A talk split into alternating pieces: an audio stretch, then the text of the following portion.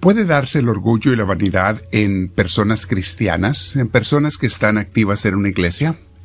Sí, mis hermanos, de hecho es una tentación muy común en la que muchos podemos caer. Por eso tenemos que estar muy atentos a esa tentación del enemigo, a no caer en ella.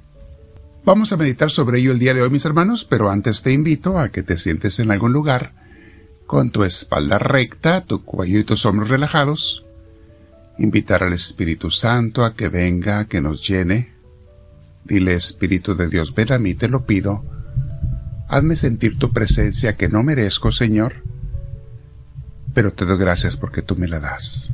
Tú te apiadas de mí, Señor, y vienes aún cuando no te merezco. Perdona mis pecados, me arrepiento de todos ellos, y con mis hermanos te digo en voz alta, Gloria al Padre, gloria al Hijo y gloria al Espíritu Santo, como era en un principio, sea ahora y siempre, por los siglos de los siglos. Amén. Bien, mis hermanos, eh, continuando donde nos quedamos en la primera carta a los Corintios, comentando el texto bíblico para aprovecharlo para nuestra vida espiritual, nuestra vida cristiana. El tema de hoy se llama El peligro del orgullo en muchos cristianos. Primera de Corintios capítulo 4 versículos 6 y siguientes, San Pablo está hablando Voy a decir lo que él está diciendo y luego lo voy a comentar. Dice así, Hermanos, les hablo de estas cosas por su propio bien y poniendo como ejemplo a Apolo y a mí mismo. Noten mis hermanos que San Pablo se pone como ejemplo no por vanidad ni porque quiera ser alabado, sino porque es válido, mis hermanos, que una persona que es luz para los demás les diga, hey, observa la luz a los otros. Es válido no para que me laves, sino para que veas las cosas hermosas que Dios ha hecho en mí, y bueno que estoy haciendo el esfuerzo por mantener esa luz encendida, para que tú también lo hagas. Sigo leyendo. Lo digo para que por nuestro ejemplo aprendan ustedes a no ir más allá de lo que está escrito y para que nadie se hinche de orgullo, favoreciendo a uno en perjuicio de otro. O sea, no tomen preferencias, no inventen nuevas teorías o doctrinas y no se sientan orgullosos de nada. Sigan el ejemplo que les estamos dando. Versículo 7 sigue diciendo, Pues, ¿quién te da privilegios sobre los demás? ¿Y qué tienes que Dios no te haya dado? Oigan esto, mis hermanos, ¿eh? ¿Qué tienes de bueno que Dios no te haya dado? Y si Él te lo ha dado todo, ¿por qué presumes como si lo hubieras conseguido por ti mismo? Mis hermanos, yo a veces me siento triste, y, porque yo en el pasado he caído en esos pecados también, ¿eh? Me siento triste cuando veo que alguien se siente orgulloso de sus dones, talentos, bienestar, riquezas, qué sé yo. Digo, pobre ingenuo, ¿qué no sabes que nada es tuyo? Como aquel hombre que le dijo que, que, le fue bien en las cosechas y dijo, soy muy rico, voy a dedicarme a gozar de mis cosechas. Le dijo Dios, pobre ingenuo, esta noche mismo te voy a llamar. No hay nada de lo que podamos presumir, mis hermanos. Todo es regalo y préstamo de Dios. Todo lo bueno que tenemos es gracias a Él. No solo las cosas materiales, sino las cualidades y talentos, los amigos y la familia, el cuerpo, el alimento y la vida. Por eso no tenemos ningún derecho a ser orgullosos, vanidosos, a creernos grandes por nuestras propias fuerzas. En todo momento, mis hermanos, debemos dar gracias a Dios, por todas las cosas buenas y bellas que tanto nos da toda la vida. Dios nos está constantemente dando tantas cosas, es para estar agradecidos, nunca presumidos. Nunca debemos ignorar las bendiciones por quejarnos de las desilusiones, o sea, de los problemas de la vida. Y voy a repetir esa frase que la hice intencionalmente con rima. Nunca debemos ignorar las bendiciones por quejarnos de las desilusiones hasta ellas pueden ser aprovechadas para nuestra unión con Cristo, mis hermanos. Recuerda, hasta los males Dios los convierte en bienes, pero dale siempre la gloria a Dios, no a ti. Si tienes la capacidad de hacer cosas muy grandes, muy hermosas, di siempre es gracias a Dios. Versículo 8 dice, Al parecer, ustedes ya son ricos. Sí, mis hermanos, esta comunidad de Corinto era gente muy rica. Ustedes ya son ricos y tienen todo lo que pueden desear. y se sienten como reyes que nada necesitan de nosotros. Ojalá fueran reyes de verdad para que nosotros tuviéramos parte en su reino.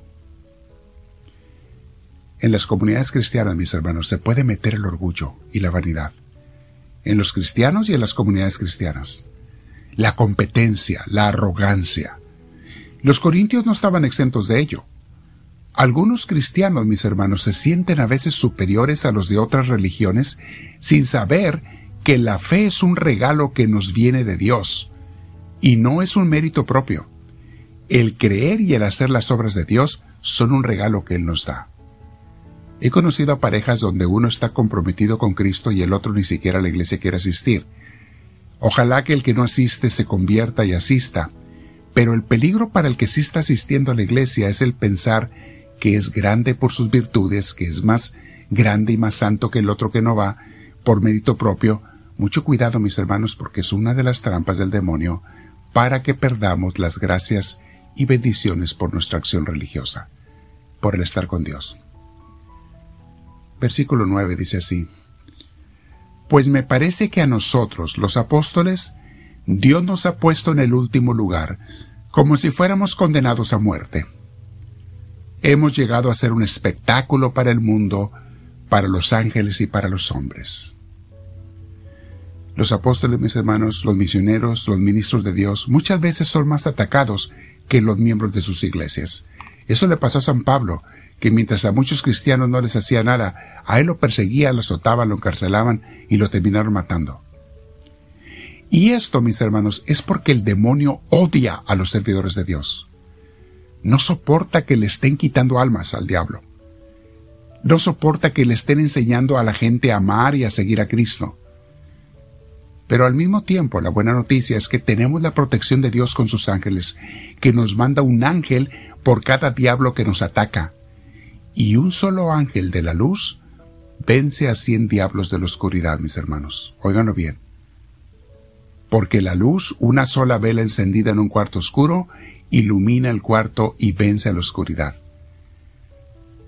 Con tristeza he mirado cómo terminan muchos de los que antes atacaron a siervos de Dios.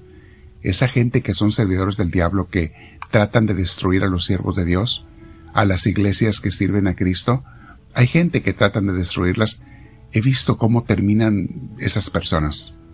No termina nada bien en sus vidas. Les han llegado tragedias horribles, ya que el enemigo les paga sus servicios que le dieron con desgracias y con el infierno. Así es como el diablo paga. Dice el versículo 10, Nosotros por causa de Cristo pasamos por tontos, mientras que ustedes, gracias a Cristo, pasan por inteligentes. Nosotros somos débiles, mientras que ustedes son fuertes. A nosotros se nos desprecia y a ustedes se les respeta. Palabra de Dios. Así es, mis hermanos. Como veíamos a los apóstoles y misioneros, les toca recibir los ataques del enemigo. Es por eso que tenemos que siempre estar orando por nuestros sacerdotes, nuestros misioneros y misioneras. Pero también les digo una cosa, el gozo y el triunfo que Dios nos da no se compara con nada, porque después de las pruebas viene la paz y el gozo de Dios en nuestros corazones. Vemos cómo Dios se apiada de las personas que lo sirven. Mañana vamos a continuar con este tema del que nos está hablando San Pablo. ¿Qué pasa o quiénes son esos líderes, esos servidores de Cristo que nos manda? Como hay muchos que Dios permite que sean sus instrumentos para dar vida, dar luz a los demás, los padres y las madres espirituales que Dios nos concede. Quédate platicando con Dios otros 15 o 20 minutos, por lo menos el día de hoy y cada día, además de estos días para que complete la media hora para el Señor. Cada día eso te hará una persona más llena de Dios y te hará conocerlo cada día más y sentirlo cada día más. Dile, háblame Señor, que tu siervo te escucha.